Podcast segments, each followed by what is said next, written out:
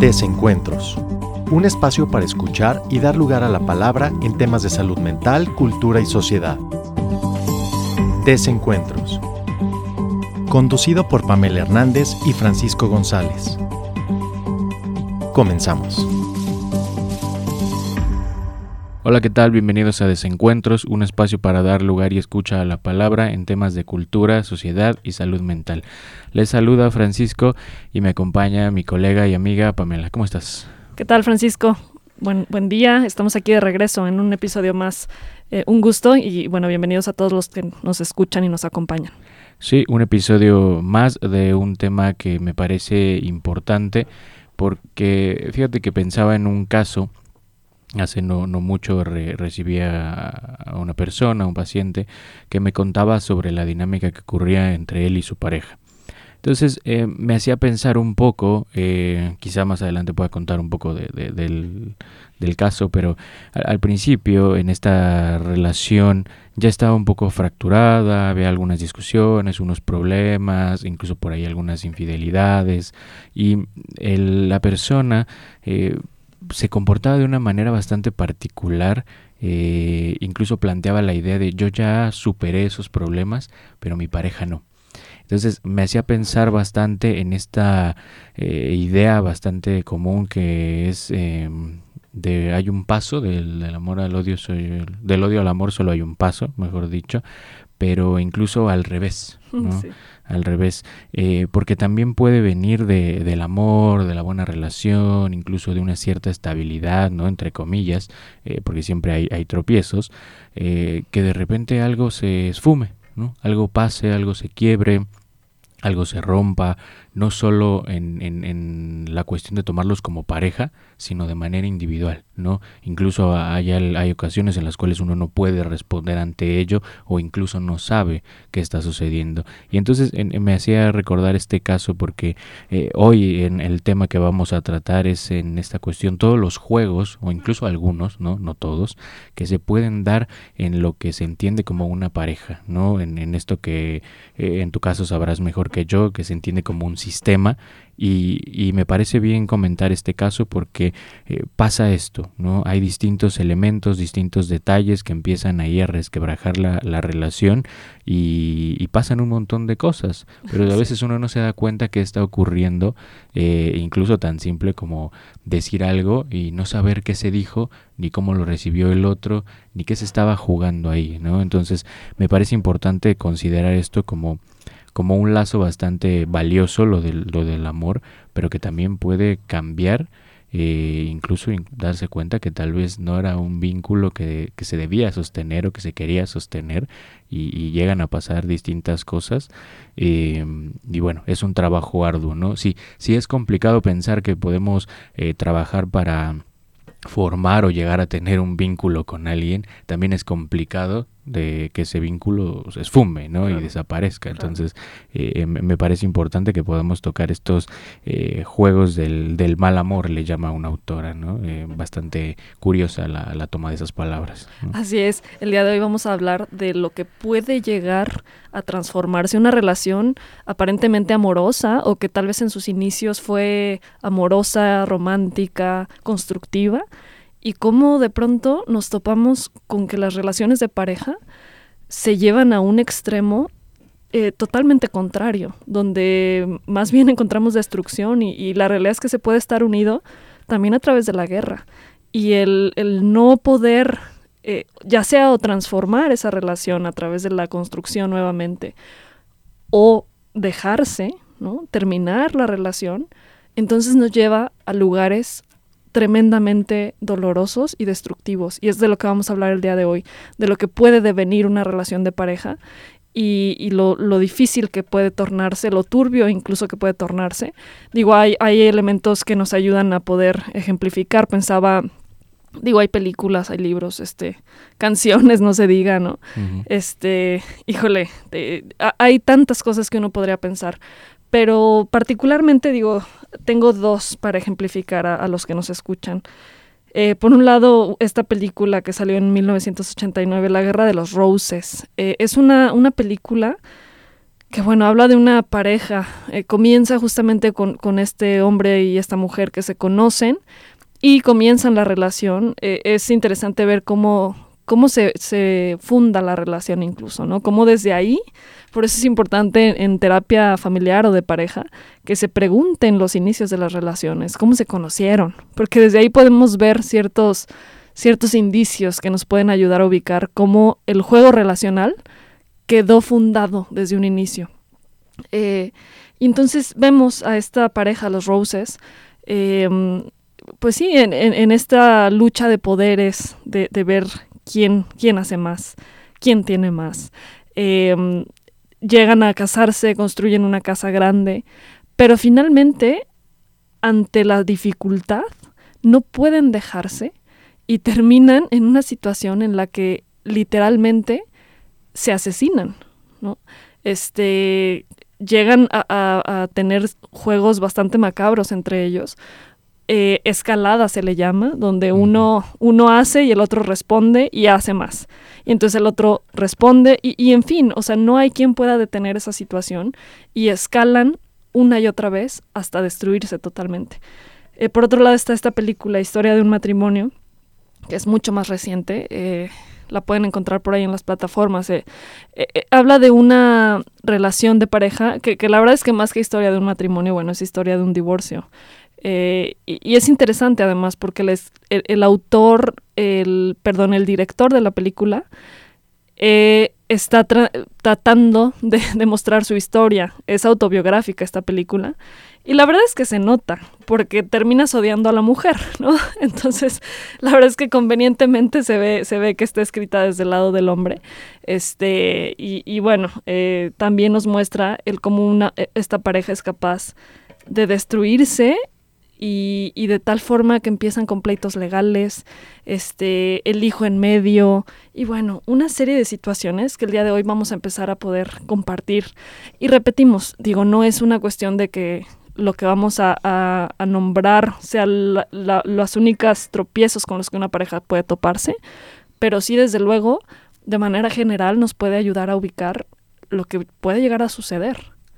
Sí, que, que, en este sentido eh, no son las únicas formas en las cuales llegan y se presentan estas eh, dinámicas o las parejas, ya sea, eh, como bien mencionabas, en el espacio con conjunto, ¿no? De pareja, o de manera individual, porque también se puede hablar, ¿no? Eh, no hay que perder de vista que si bien hablamos como de un sistema, ¿no? que está, conformado eh, por estas dos personas en este vínculo, también tenemos la parte individual, ¿no? Cada uno aporta algo, cada uno tiene una forma de ver las cosas, incluso podría decir cada uno también tiene la manera en la cual se podría engañar con las cosas, porque de, dentro de lo que se aporta y, hay que tomar en cuenta son estas ciertas construcciones, incluso podemos decir fantasmáticas, en donde uno responde a la relación o se involucra en la relación, que también tiene que ver con cosas que ha experimentado, ha vivido, ha pensado, fantaseado, incluso deseado, y que por ahí tiene también tintes eh, de otras voces que son la familia, ¿no? O de, o de las personas cercanas, no necesariamente la, la familia. Pero hay otras figuras, hay otras voces, hay otras presencias de las cuales también se observa, se aprende o incluso se toman, ¿no? y, a veces sin saberlo, ciertas eh, formas de trabajar los vínculos, de, de, responder, de acercarse al otro, y entonces eh, uno quizá viene a, a, consulta y escucha, no, pues es que a mí así se me enseñó, ¿no? O así se me dijo que se trata o que se dicen las cosas. Y, y, no necesariamente no estamos aquí para decir si está bien o mal, pero sí para cuestionar incluso si eso le ha ayudado o ha sido benéfico o no para trabajar sus relaciones. Entonces vienen este tipo de construcciones fantasmáticas de las cuales a veces uno no se da cuenta y, y así lee las cosas, así lee a la persona, a su relación, a la manera en la que tiene que, que actuar eh, y quizá eso también está generando ciertos, ciertos asuntos, ¿no? Porque eh, recordaba este mismo caso que comentaba al inicio, eh, no hay que perder de vista también que al principio uno puede engañarse con esto de, bueno, idealizar, de enamorarse, de empezar a eh, enaltecer ciertos atributos de la otra persona y uno se toma de ello, ¿no? Quizá después va cambiando, pero te lo comparto, me, llamaba mucho la atención. Un paciente me decía, eh, yo quiero mejorar las cosas con mi pareja, pero no quiero pasar por la primera etapa. Yo le preguntaba, ¿cuál es la primera etapa? Y me dice, el enamoramiento, el trastorno del enamoramiento. Y, y yo soy mucho de, escuchar a veces la, manera en la que expresan ese tipo de cosas y, la palabra trastorno del enamoramiento. Y, él me comentaba, ¿no? Es que a mí me lo enseñaron de esa manera en la escuela, me dieron una clase de psicología y me dijeron que era así, que era el, enamoramiento era un trastorno me llamó la atención, digo, realmente no, no, no lo había escuchado yo ni lo había tomado de esa manera, pero eh, lo trae, lo cuenta y entonces algo que también se articula con su problemática en relación a su pareja es sí quiero mejorar las cosas pero no quiero pasar por el, trastorno del enamoramiento. Y ya trastorno a veces también trae una connotación bastante negativa o devaluatoria no eh, y son ese tipo de cosas que de repente vienen y se articulan también este como hemos estado hablando, de estas formas en las cuales uno trata de vincularse, ¿no? Entonces es sí quiero, pero al, mismo tiempo no me gustaría pasar por ahí, cuando podríamos decir es parte, ¿no? Es parte de enaltecer ciertas partes de la otra persona y, y, y hay algo que nos gusta pero también luego podemos lidiar con lo que no nos gusta, ¿no? Ese es otro tipo de, de, problemas. Y, la realidad es que necesariamente tendremos que lidiar con eso, ¿no? Uno no, no, siempre va a estar de ese lado. Eh. Y, es cierto esto que comentas, uno deposita muchas cosas en torno a la elección de pareja, eh, y no solo a la elección, digo, ya también en, la construcción de una pareja. Eh, hay muchas cosas que influyen. por ahí leía en, en un artículo que una pareja no es de dos, es de seis, ¿no? Mm. Haciendo referencia a, los padres de estos miembros de, la pareja. Es decir, a la pareja necesariamente se traen aspectos de la familia de origen, eh, tanto de las figuras parentales, es decir, el modelo de, de, la madre, el modelo del padre, pero también el modelo relacional de aquella pareja que fueron tus padres. El modelo relacional atiende precisamente a ese sistema que se va a construir. Un sistema tiene que ver con, digo, depende del autor, ¿no? Pero, pero de manera general podemos hablar que un sistema funciona en sí mismo. Es decir, es un organismo vivo. No podemos ubicar que, bueno, nada más está eh, eh, las partes individuales que desde luego existen, pero sí hablando desde, desde los sistemas, es ubicar que, es un juego de ping-pong, ¿no? Así como, como yo lanzo la pelota y depende del extremo en el cual yo la lance, el otro va a tener que moverse necesariamente. Es y responder. Y responder, efectivamente, es entender que somos en convivencia con los otros. Es decir, nuestra existencia también está delimitada por las interacciones en las cuales estamos inmiscuidos. Y desde luego la pareja también es un sistema en sí mismo. Entonces, eh, la conformación de un sistema va a tener que, ver necesariamente con las familias de origen, con lo que se vio, con lo acostumbrado. Se puede ir a un extremo, es decir, al rechazo total y decir yo no quiero ser como mis padres, y entonces se va a un opuesto, donde tal vez en las acciones se termina de pronto haciendo lo mismo, ¿no? Pero, pero que influye, desde luego, en, en el rechazo en la pareja. Eh, lo, voy a reformular porque creo que no se entendió. No, no en el rechazo hacia, hacia tu pareja, sino en el rechazo hacia ese modelo relacional que fueron tus padres. O por similitud. Es decir, yo acoplo y adopto eso que yo vi y lo intento eh, replicar en mi pareja actual. ¿no? Y, digo, ya se, se, vuelve algo único ya en, interacción con, el otro miembro de la pareja, que también trae desde luego algún modelo relacional de, su familia de origen. Y entonces es ahí donde se genera algo nuevo, algo en la combinación de esos dos modelos relacionales surge uno nuevo. Pero desde luego que en la pareja se depositan muchas cosas y, ni hablar efectivamente de aquello que, se, que no se tiene tal vez. En la pareja se encuentran también o se cree encontrar. Ah, eh, qué bueno, eso está buenísimo. Se cree encontrar aquello que uno no tiene. Y entonces es ahí donde encontramos o creemos que encontramos un complemento y es esta famosa media naranja. sí, que, que, vale muchísimo la aclaración que acabas de hacer porque eh, es precisamente eso, ¿no? Eh, por una parte hay que aclarar que no es necesario eh, pensar que las cosas ocurren de esa manera en donde uno va teniendo eh, ciertas pautas, va observando, incluso va creciendo con ciertos modos de vincularse eh, que va tomando. Y no significa que los va a replicar, no significa que los va a poner en juego y los va a poner a trabajar.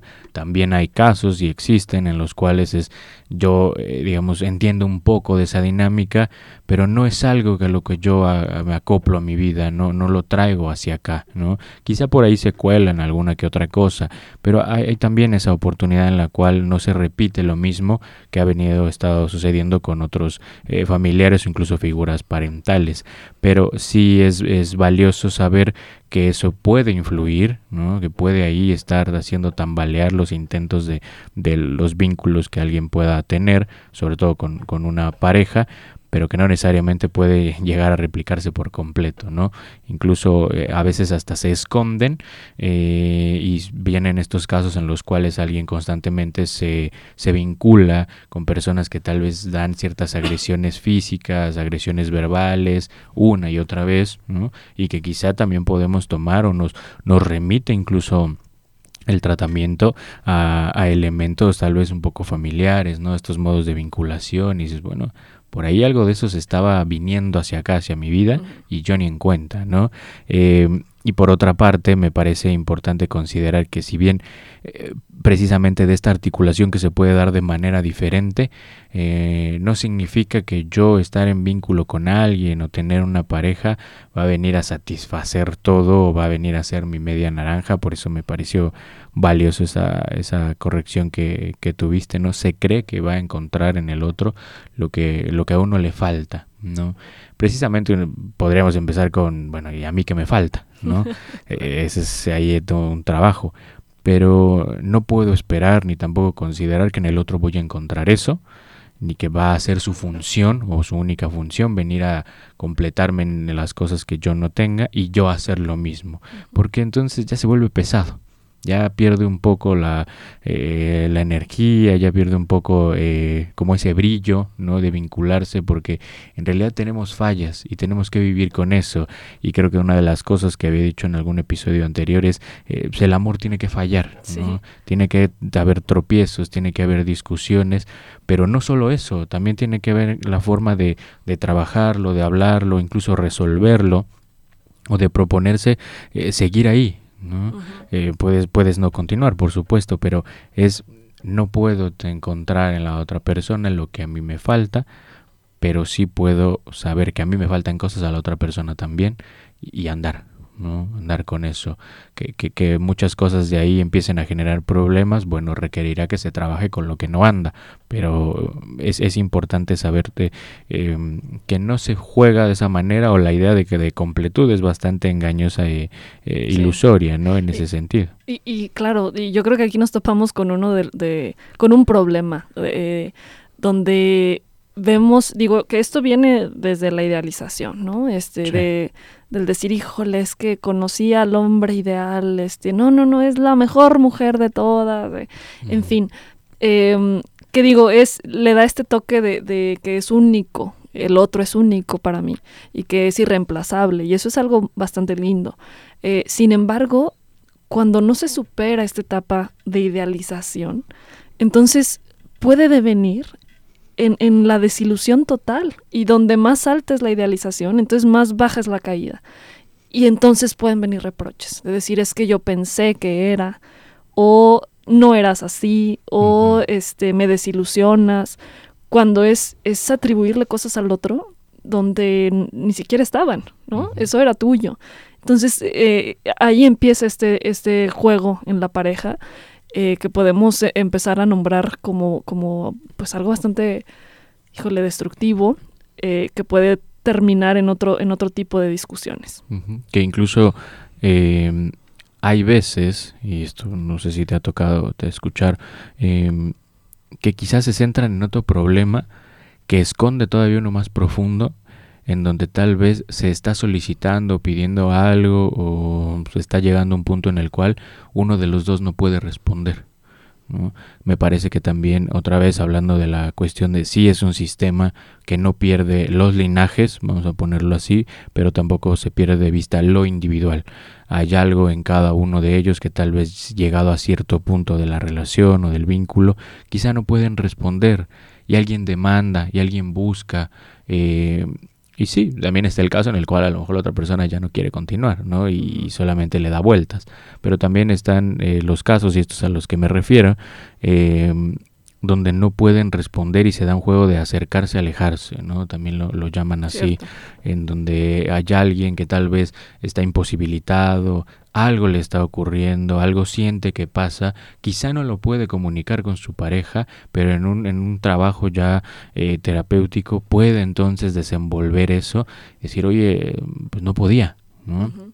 Precisamente es una de las cosas, a veces uno no puede responder porque no estaba listo, porque no podía, porque incluso no entendía o no tenía las eh, herramientas, vamos a ponerlo así, para poder trabajar en ese sentido, ¿no? Entonces me parece importante también considerar que hay, hay estos juegos de a veces se va, a veces se ausenta, a veces este no responde, y sí, digo, hay de todo, ¿no? Puede ser que realmente no, no importe o no le interese o no le, no le guste tener un vínculo, pero también hay otros en donde eh, tal vez todo va bastante bien, va avanzando, se disfruta, se goza de ello, pero de repente ocurre algo y es no entiendo.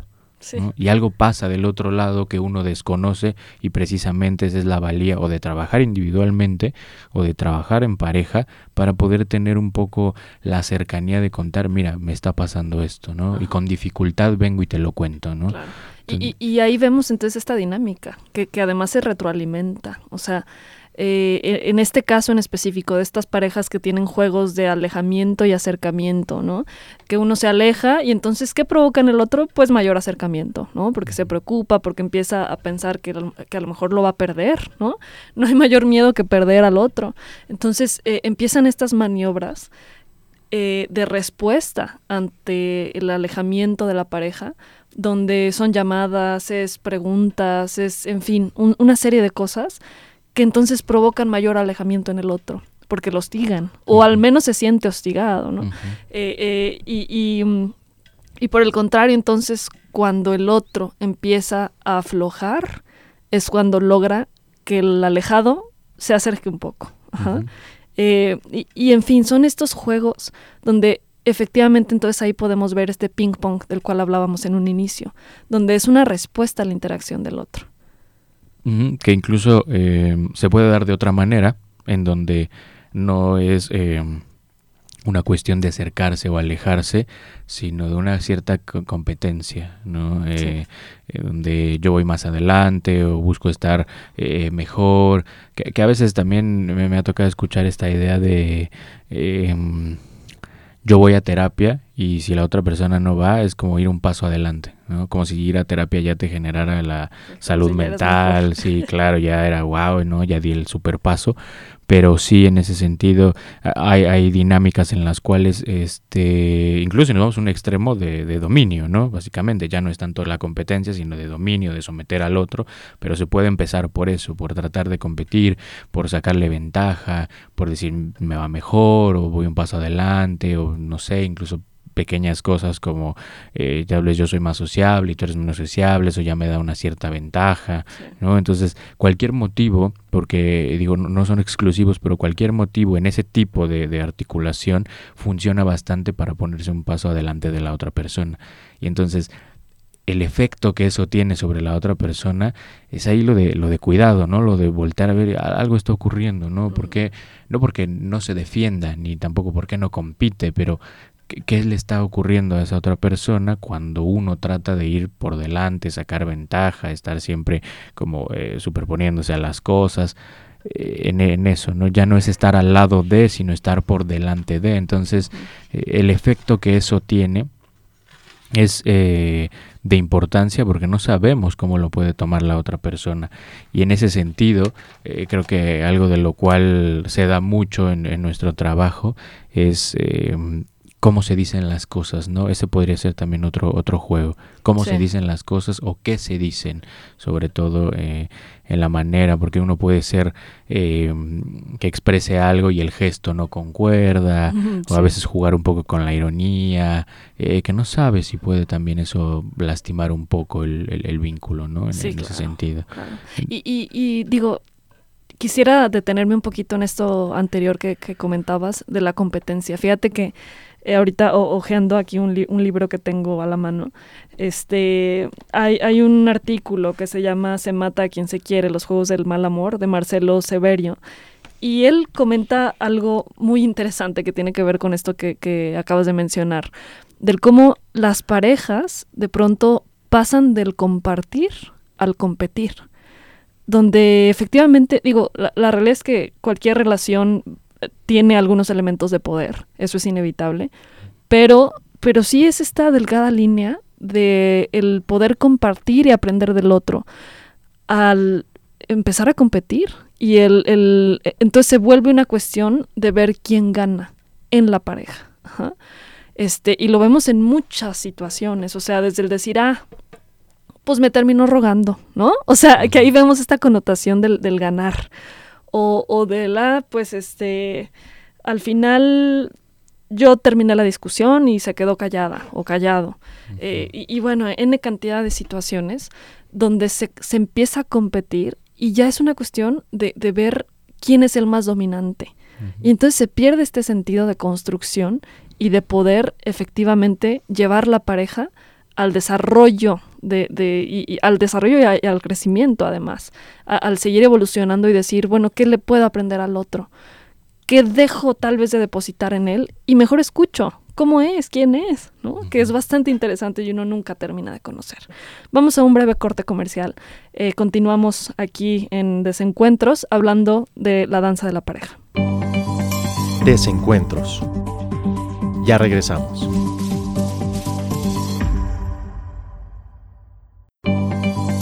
Desencuentros. Continuamos. Y bueno, seguimos aquí en Desencuentros, hablando precisamente de los juegos en los cuales una pareja puede verse implicada, de tal forma que deja de ser divertido y deja de ser constructiva la pareja. Eh, y es que efectivamente una pareja puede estar unida ya a través de la competencia más que del compartir. Decíamos antes de irnos a corte cómo, eh, bueno, hay, hay una cuestión eh, bastante común que suele ocurrir en, ciertas parejas, que es eh, no entenderse a través de, los distintos niveles de comunicación o estar transmitiendo mensajes bastante contrarios en, los niveles de comunicación. ¿A qué me refiero? uno puede estar diciendo, te quedó deliciosa la comida, ¿no? Y al mismo tiempo hacer cara de fuchi. Y entonces la pareja responde eh, a través ya tal vez de una escalada de decir, si, si no te gustó la comida, pues entonces vete o no te la comas, ¿no? Pero si te estoy diciendo que me gustó la comida.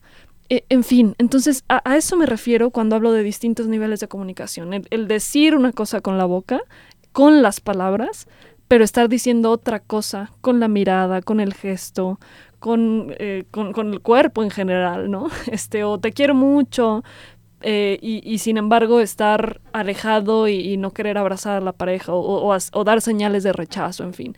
Esto suele generar bastantes conflictos en las parejas. Sí, eh, que es muy valioso, ¿no? Eh, también hay actos, también hay formas de vincularse, lo hemos dicho, pero no podemos olvidarnos que también nuestro trabajo tiene mucho que ver con la palabra, ¿no? Entonces, en ese sentido, es, es la valía de este otro juego en donde a veces se utiliza em, para ataque. ¿no? También creo que otra de las formas en las cuales se presenta es eh, descalificar, aventar la culpa, eh, decir yo no tengo nada que ver, es la otra persona, eh, de repente interpretar, ¿no? empezar a construir a partir, como este ejemplo que dabas, y entonces hacerse un montón de, así que eh, de articulaciones, de escenarios, de imaginarse, de fantasear cosas y a partir de ahí soltar una respuesta, ¿no? Y entonces se vuelve complicado, a veces la otra persona puede no entender o incluso le continúa ahí a la discusión o a la pelea. Entonces, cómo la palabra puede jugar en distintos niveles y a veces uno dice cosas que tal vez no se da cuenta del efecto que pueden tener, uno dice cosas para poder atacar y a veces eh, también está el, el hecho de malinterpretar, ¿no? De tomar algo, de empezar a suponer, de producir ahí ciertas interpretaciones de algo que quizá uno no entiende, que va de la mano con todo lo que hemos venido hablando en relación a aquellos que se acercan o se alejan, de los que tienen alguna eh, dificultad para estar ahí eh, compitiendo, de los que sí compiten, ¿no? De los que eh, pasan este tipo de situaciones. Entonces, hay, también momentos en los cuales me, ha tocado en la clínica personas que tal vez no dicen una palabra y, se mantienen en una posición, ¿no?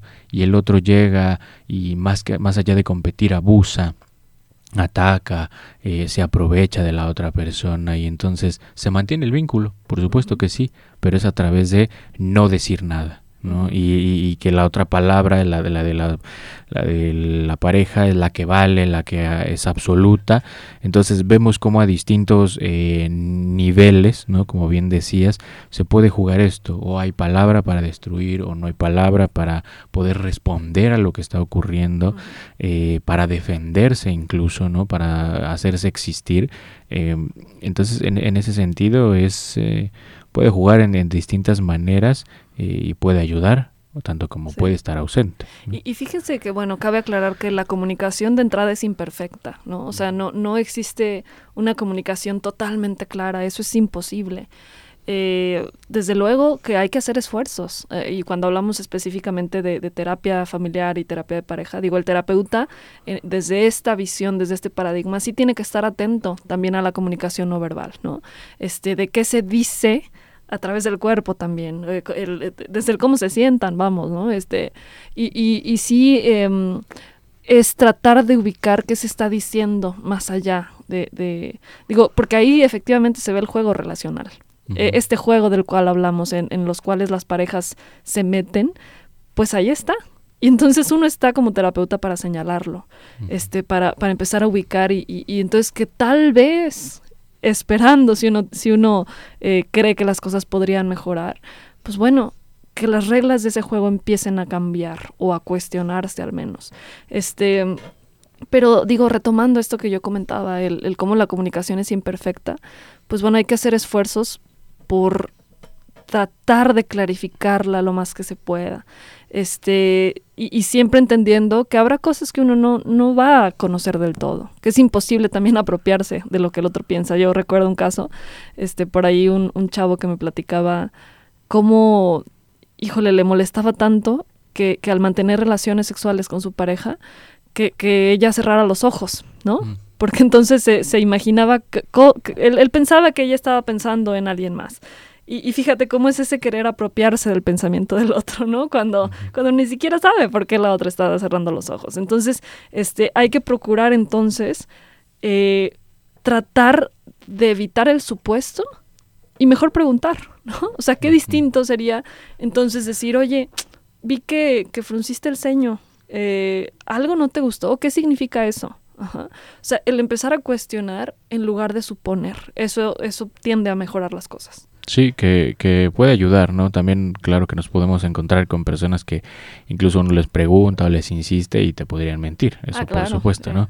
Pero también en, en, este caso que contabas o en este detalle del caso, eh, cómo ahí hay algo, ¿no? Que, que, que bien podemos utilizar la palabra del inicio como fantasmático, ¿no? Hay algo que se, ahí se impone y es, ¿por qué cerrar los ojos? Y uno, un nivel sería qué ocurre con esa persona, ¿no? Y uno podría acercarse y preguntar, pero también considerar qué ocurre conmigo, ¿no? Eso me molesta, eso me incomoda, empiezo a generar ciertas fantasías o incluso eh, ciertos pensamientos que tal vez no son eh, de agradables, entonces, son varios detalles, ¿no? Como hemos venido contando, en realidad pasan un montón de cosas, eh, no solo en la palabra, también el pensamiento, fantasear, ideas, construcciones, interpretaciones, eh, la competencia, el estar delante, sacar ventaja ventaja, como vemos que eh, precisamente como lo hemos utilizado, distintos juegos, ¿no? Entonces, saber que no es eh, únicamente el vínculo, sino que dentro de ese vínculo, para pasar de un, de un lado a otro, dependiendo de lo que se quiera llegar, eh, hay un montón de cosas de por medio. No significa que todas pasen, no todo lo que hemos comentado, pero sí que se presentan, sobre todo en, la, en las relaciones es bastante frecuente, por ejemplo, lo de los celos, ¿no? Es algo que, que, que, se da con mucha frecuencia. Em, y, y, que sobre todo también va acompañado de, un, de una falta de entendimiento pero que a veces viene esta parte bien importante que tú decías es, sí, no entiendes, pero has preguntado o te has acercado o has hecho algo, no porque sea la responsabilidad única, pero sí porque también tenemos esa posibilidad de decir, oye, pasa algo, no, no te sientes cómodo, eh, vi me pareció que te molestaste, ¿no? Entonces de repente uno va teniendo otras formas de lidiar con eso y, ahora que decías de la comunicación es imperfecta, digo, siempre va a haber malentendido, ¿no? Siempre uno va a escuchar algo y tal vez lo va a tomar de otra manera, obviamente dependiendo de, de cómo lo reciba, pero es, bueno, ya lo tomé de una manera, ahora ¿qué hago con eso? ¿no? solo quedarse con mi interpretación o cómo lo recibí o cómo lo, lo, agarré, sino qué hago con eso. Pregunto, me enojo, eh, lo tomo a partir de lo que entiendo y tal vez yo doy una respuesta o, ataco. ¿Qué hago con eso? Y entonces vemos otro problema más en donde es hay que saber cómo se recibió, qué está sucediendo con eso, por qué le genera una incomodidad, porque incluso podría dejarse pasar, ¿no? Pero eh, este tipo de cosas donde hay que estar muy atentos y creo que uno de, de, los pasos importantes es tener un agente externo, que en este caso jugamos un poco ese, ese papel, ¿no? Para poder de repente señalar, marcar ahí, subrayar ciertas cosas, decir, bueno, ¿y esto cómo pasó? ¿no? Como lo del principio que mencionabas, en donde es, bueno, saber cómo viene digamos, ese linaje, ¿no? ¿Qué ha ocurrido? Oye, tus padres, tu familia, cómo se dan estas dinámicas, qué ha sucedido con eso. Eh, y a veces uno encuentra punto A con punto B y va uniendo ciertas cosas, ¿no? Entonces, creo que es, es, es, bastante importante no, no perder de vista todo este sistema que incluye un montón de cosas y hay que estar atento. ¿no? Porque puede jugar en contra, puede ser benéfico, pero también puede, puede producirse que incluso eh, a veces uno de ellos busca una alianza en nosotros y eso también hay que tenerlo muy en cuenta, ¿no? Eh, eh, sí estamos para escuchar, pero no para tomar un partido, no, no para tomar un lado y hacer que la balanza se incline hacia un lado o al otro. Entonces, creo que también dentro de los otros juegos, o de los juegos que hemos venido contando, uno que podríamos agregar, no sé, no sé qué pensarás, es el de nosotros, el que se da con nosotros, ¿no? El que pueden venir a tal vez, bueno, me va a dar la razón, va a ser la que determine ah, la relación. Eso pasa y es chistosísimo además, ¿no? Que, que, me ha pasado que, que, digo, cuando atiendo parejas, este, que bueno, generalmente uno tiene el contacto con, con, alguno de ellos, este, que es el que, el que solicita la ayuda, ¿no? Comúnmente el que te marca, el que te manda mensaje. Este, y, y sí me ha sucedido, efectivamente, que a lo mejor falta un día para la cita y ya me escribió esa persona, ¿no? Ese miembro de la pareja que tiene mi número. Este, y oye, nada más que te aviso que fíjate que, que nos peleamos porque hizo tal, tal, tal, ¿no? Y entonces como que me está preparando para que yo diga, ah, bueno, este, casi, casi se portó mal, ¿no? Cuando, pues no, digo, no, no funciona así, la realidad es que no funciona así. Fíjate, Fran, que cuando yo eh, estaba estudiando terapia familiar, este, yo me sentía muy ajena a esta parte de, de la terapia de pareja, ¿no? Este, leía, conocía poco realmente en su momento y, y, digo, hay, hay muchas cosas que digo, uno nunca deja de aprender, pero, pero sí me sentía muy ajena y decía, híjole, yo creo que nunca me voy a dedicar realmente a las parejas, ¿no? Hasta que me topé ya con la práctica y, y, con la en el servicio en su momento este que, que me di cuenta que la pareja tiene que estudiarse. Y si uno es terapeuta familiar inevitablemente va a toparse con el sistema de la pareja. Este aunque llegue una familia completa hay un autor que, que comenta que bueno hay hijos este hay, hay, hay parejas patológicas que tienen hijos sin patología pero no hay hijos patológicos que no vengan de una pareja patológica. ¿no? Entonces fíjate qué interesante, o sea, haciendo esta, esta distinción de cómo, pues bueno, si hay problemas en, en el sistema familiar o en los hijos, tenemos que voltear inmediatamente a ver a esa pareja, porque de ahí viene precisamente parte de la interacción, el núcleo tal vez de los problemas viene de ahí, de esa pareja, ¿no? Entonces, este, digo, actualmente sí estoy convencida de que si bien hay ciertas cosas de la pareja que son inexplicables y que ningún terapeuta te va a explicar porque además no es su lugar, siempre la pareja tiene que tener algún secreto, algo que nada más queda entre ellos, porque así se fundó la pareja, nada más entre dos. Eh, pero sí hay otras cosas que en la praxis pueden observarse y que son bastante interesantes, o sea, de justamente los juegos relacionales y cómo, pues digo, hay cosas que de pronto eh, están tan inmiscuidos en el juego destructivo que sí se, se, necesita desde luego un profesional que se dedique a observar ese tipo de cosas para que entonces puedan empezar a cuestionar ese juego, ¿no? Pero sí tener de entrada eh, pues ahora sí que en mente que el terapeuta no va a tomar partido por ninguno de los dos. O en algunas ocasiones hay ciertas alianzas, pero se, se tiende a despegar otra vez de esas alianzas, ¿no?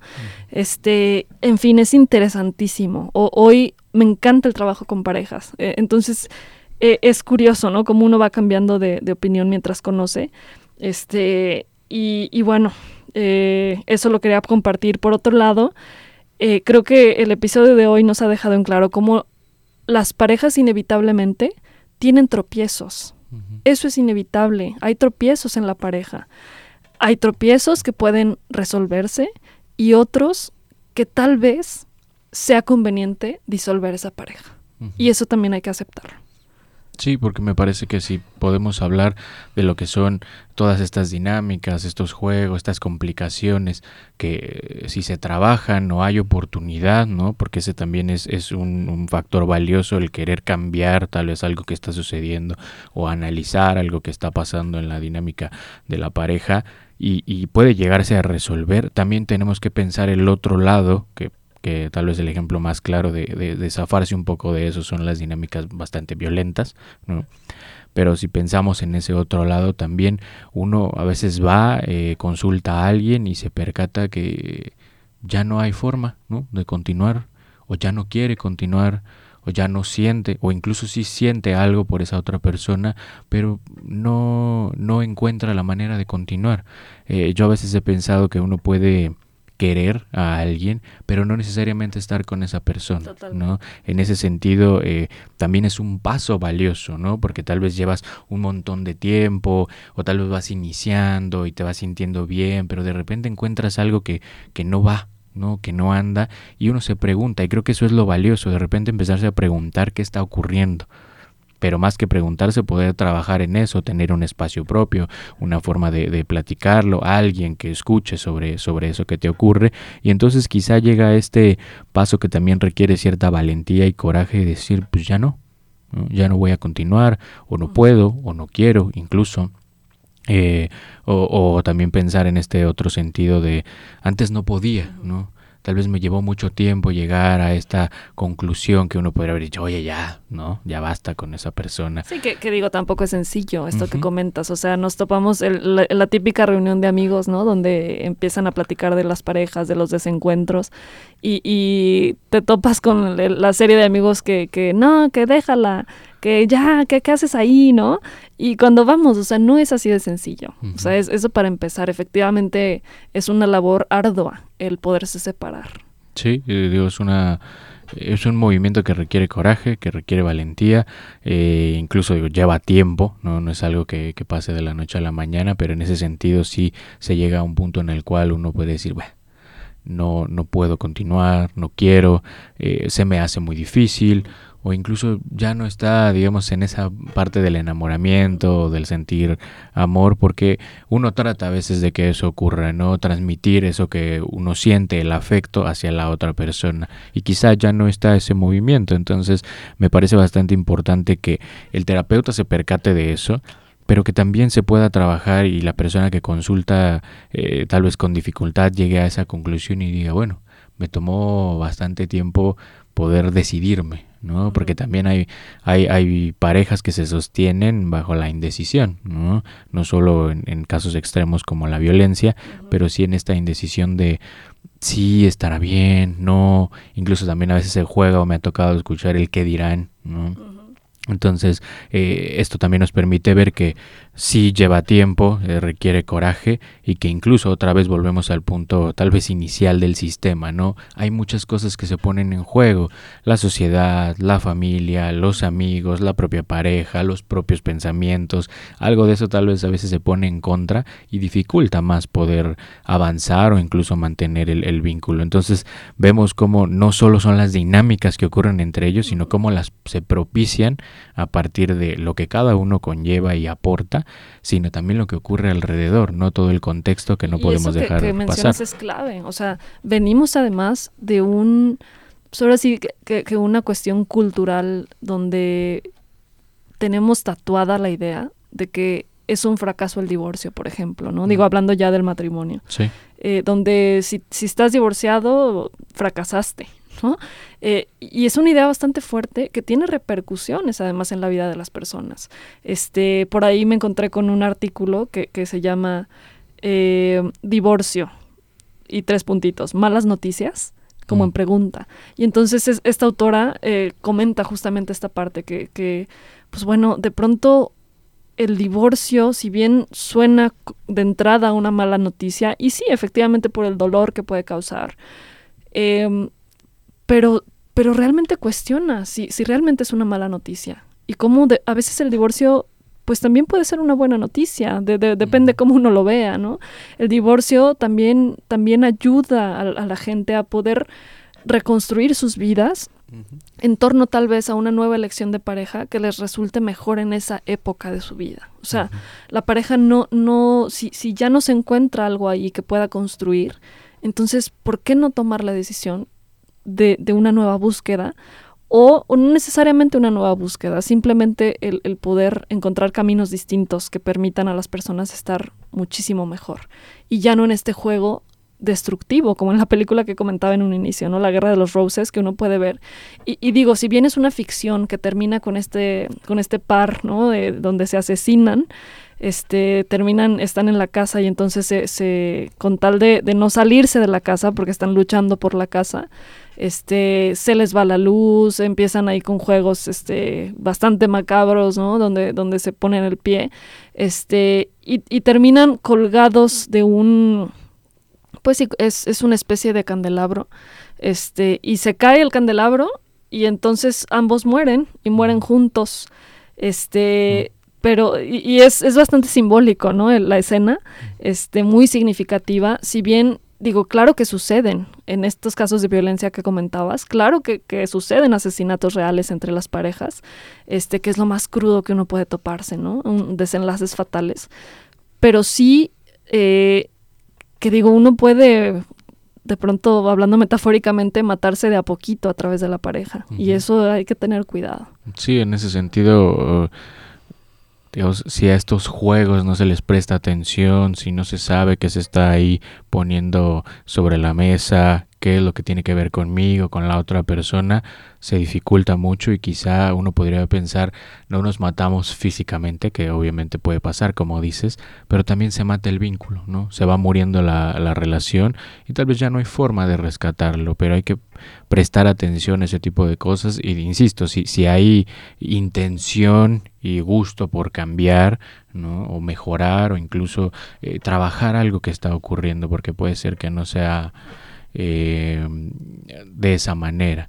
Entonces me parece que con esto podemos ir, ir, cerrando el episodio. Hemos tocado distintos juegos, distintos puntos que se pueden dar, no son los únicos, pero sí con la relevancia de que hay que prestar escucha, palabra y atención a este tipo de cosas que ocurren, si hay forma de salvar o no el, el, el, vínculo, ¿no? por decirlo de alguna, de alguna manera. Entonces, eh, me parece valioso haber tratado este tema porque nos da una perspectiva de cómo es el sistema y de las cosas que ocurren con la, con la pareja, ¿no? Sí, efectivamente. Gracias por habernos acompañado.